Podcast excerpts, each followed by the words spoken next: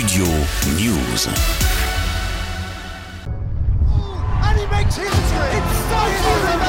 Joy Hindley thinks he's got that! Après la saison des classiques, les leaders du général vont enfin pouvoir s'exprimer. Avec le Giro, c'est le début de la saison des grands tours qui mènera notamment au Tour de France cet été. Samedi, le 106e Tour d'Italie s'élance de Fossa Cessia Marina pour un contre-la-montre de 20 km jusqu'à Ortona. 21 étapes amèneront les coureurs jusqu'à Rome le 28 mai prochain. Primoz Roglic et Remco Evenepoel sont annoncés comme les deux grands favoris de la course. D'une part, le champion du monde belge est en forme après son sacre sur Liège-Bastogne-Liège le 23 avril dernier. Fort de sa victoire sur la Vuelta l'an passé, le jeune de la Soudal Quick Step espère réitérer en Italie.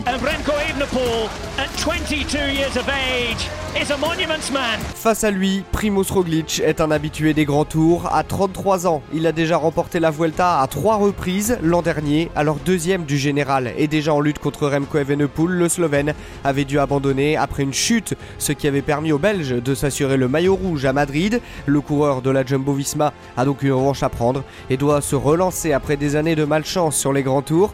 Depuis sa deuxième place sur la grande boucle en 2020, derrière Tadej Pogacar, il est passé au second plan au sein de son équipe, derrière le Norvégien Jonas Vingord. Mais en ce début de saison, Primoz Roglic a brillé, notamment avec sa victoire sur le Tour de Catalogne. C'était déjà face à Remco Evenepoel. Said, This mountain is mine, this jersey is mine. Catch me if you can, and today you cannot. Derrière, les équipes UAE et Ineos pourront jouer les troubles faites en l'absence de Pogacar qui se réserve pour le Tour de France. Le Portugais Joao Almeida sera le leader de la UAE Team Emirates. Souvent placé mais jamais vainqueur, il pourrait passer un cap cette année, tandis que l'équipe Ineos misera sur un duo de leaders avec Tao Geoghegan vainqueur de l'épreuve en 2020, et Geraint Thomas. Et puis côté français, Thibaut Pinot participe son dernier Tour d'Italie. Invité de Cyclisme Actu cette semaine, il espère lever les bras. Je suis motivé pour faire la plus belle course possible.